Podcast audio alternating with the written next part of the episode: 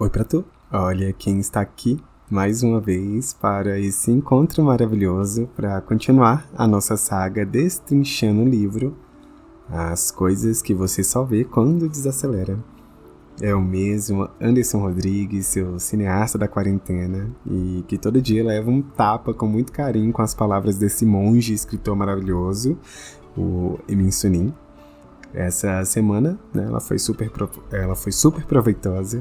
Né? Quem acompanhou um pouquinho os stories viu que eu consegui descansar um pouco com alguns amigos em uma chácara. E nenhum tempo nublado aqui em Brasília foi capaz de ofuscar esse encontro, que foi incrível. Então foi um momento de descanso, de relaxar. Foi muito bom. Bem, estamos aqui em mais um podcast e eu Estou aqui em casa com muito movimento, diga-se de, é, de passagem.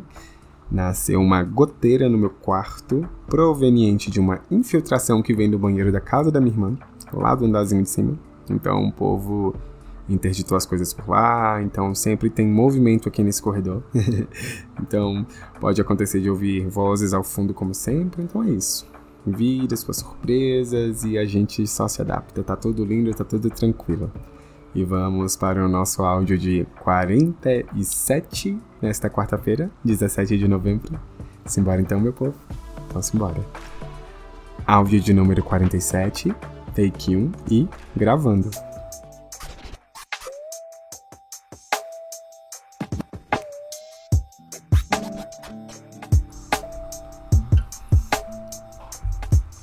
Esse tal do amor e continuamos a nossa maratona sobre o livro As Coisas que Você Só Vê Quando Desacelera, do monge Emin Sunim.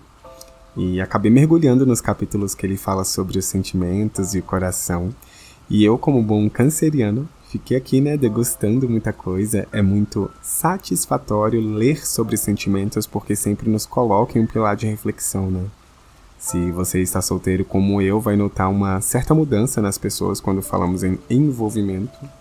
Tudo hoje em dia ficou raso e um pouco mais difícil. Eu sempre pensei que quando alguém se interessa pela outra, né, reciprocidade deveria ser no ato. E eu ainda quero, né, viver os meus momentos hollywoodianos, como eu sempre falo aqui, mas precisamos estar atento também sobre a forma como enxergamos as coisas, né? E para dar uma introdução a vocês, eu vou compartilhar uma situação em que vivi e só com o tempo e o amadurecimento da vida, que ainda está acontecendo, né? Porque ao ler esses capítulos eu levei pelo menos uns quatro tapas na cara. E eu passei a perceber que não deveria de depositar no outro aquilo que eu estou sentindo sem perguntar, né? Lembrando que quando falamos de amor e sentimento, nem sempre está ligado ao outro, tá? Pode ser um sentimento de amizade, de respeito, um sentimento familiar, e até um sentimento nosso, né? O famosinho amor próprio. Eu sempre fui né, o tipo de cara que acreditava, que acreditava barra acredita ainda no amor verdadeiro, né? Sempre romantizava tudo. Desde pequeno eu venho né, de bases familiares que falam sobre o amor, afeto e união.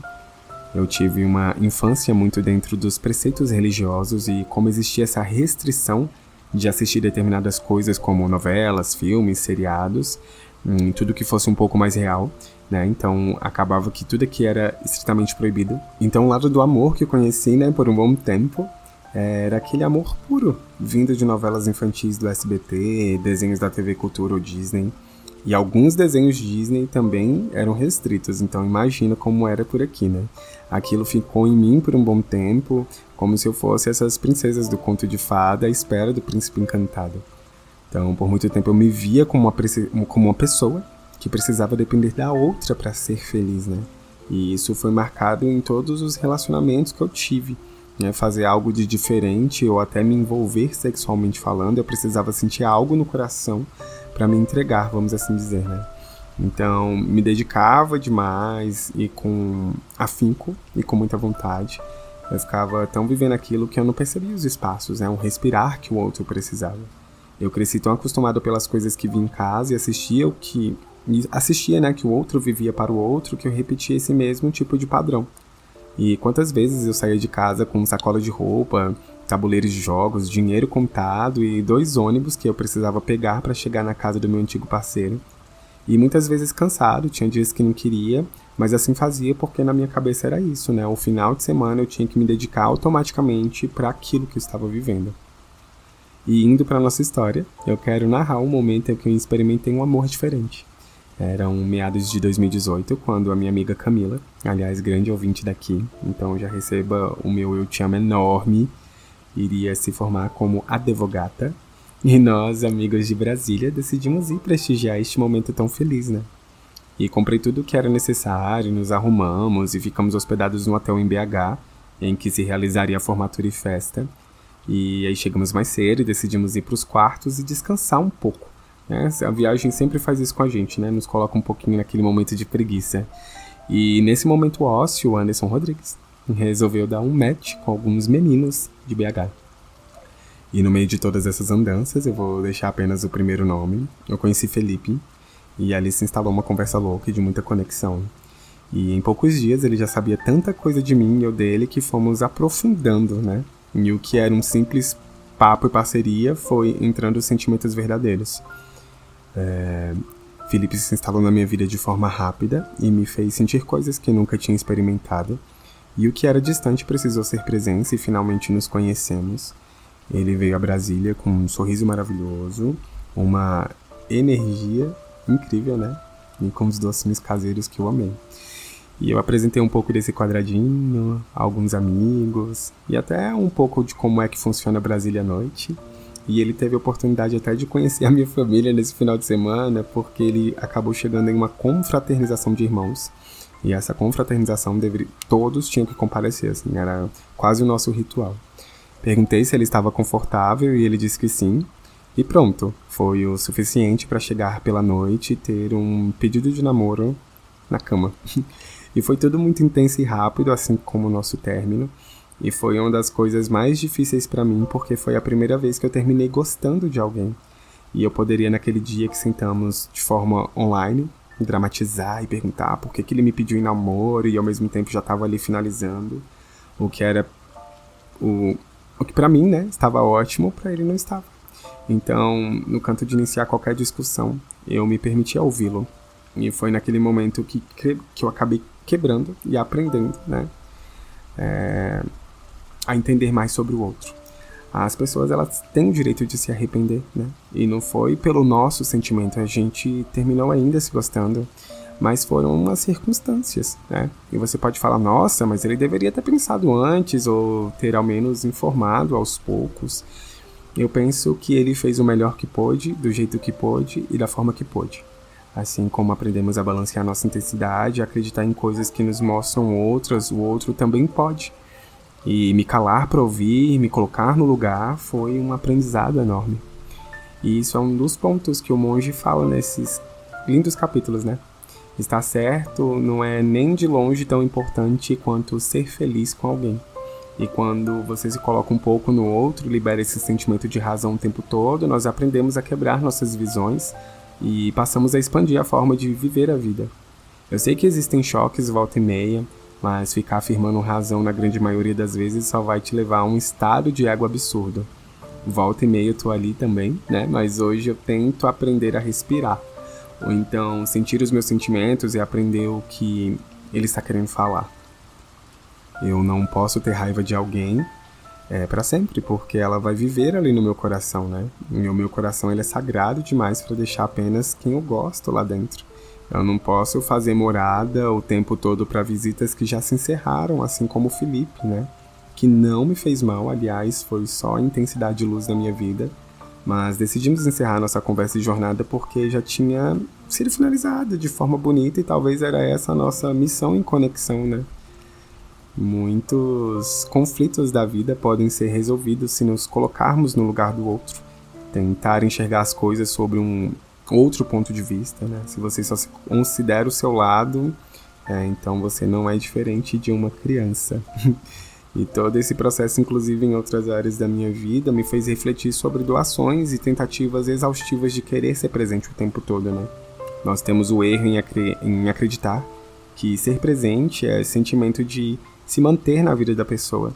sendo que na verdade é a balança e o poder entre aquela união que vai determinar o peso. Eu falo porque eu tenho amigos que volta e meia nos falamos de forma super esporádica, mas é só iniciar o assunto que pronto, vira noite.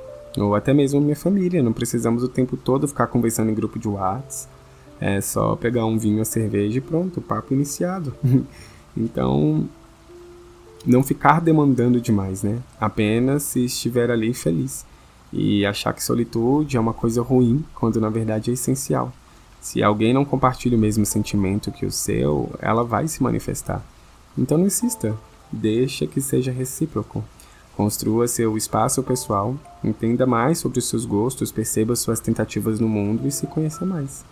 Eu, por exemplo, amo ficar fazendo nada por horas. Ou ficar ali rolando o feed do TikTok e rindo de coisas absurdamente bobas mas são coisas que me deixam em estado de presença. E eu amo esse momento de conexão quando isso é prazeroso. E depois de um tempo, e ainda estou praticando, quero deixar claro, eu compreendi que para manter bons relacionamentos é como Emin compara no livro, né? Ficar em cima de algo é como se sentar sobre a lareira. Se sentamos tempos demais, ficamos tempos demais por perto, o calor do fogo pode nos queimar. Se sentamos um pouco mais longe e permitimos aquele espaço, não vamos sentir calor e conseguimos permanecer naquele local. Porque o segredo da vida para tudo que fazemos está em aprender a balancear as coisas, né? Viemos de educação diferente, vivências diferentes e temos personalidades diferentes. É por isso que aprendemos, nos conectamos, não para querer ser melhores, mas sim para aprender a estourar bolhas e quebrar padrões ver a vida em outra perspectiva. Então, antes de se colocar como dono da razão, permita-se respirar fundo e se colocar no lugar do outro. Entenda que somos pessoas comuns, enfrentando os desafios sobre as quais não temos controle. Não importa quão famoso alguém seja, quanto, seu, quanto dinheiro ela tenha e quantas conquistas maravilhosas já tenha colocado no seu currículo da vida. Todos estamos aqui no mesmo plano material, aprendendo, crescendo e evoluindo. Aqui nós sabemos que um dia partiremos e independente do dinheiro que tenha, esse é o ponto em comum que ligam todas as histórias nesse roteiro chamado vida. Então, se abra a conhecer mais as pessoas, aprenda mais com elas e tente contribuir com o que aprendeu e não com o orgulho que veio dentro dessa bolha. Seja alguém caloroso, porque no dia que partirmos é sobre legados que o nosso nome ficará reconhecido e marcado na vida dos outros. E hoje encerramos três capítulos incríveis e na última quarta-feira encerraremos o nosso livro. Eu deixo aqui o meu muito obrigado por essa maratona e por todo o carinho na DM. É, voltar esse podcast semanal está sendo um exercício e ao mesmo tempo uma terapia. Então é isso. Obrigado. E como diz no cinema, ao final de cada cena, corta.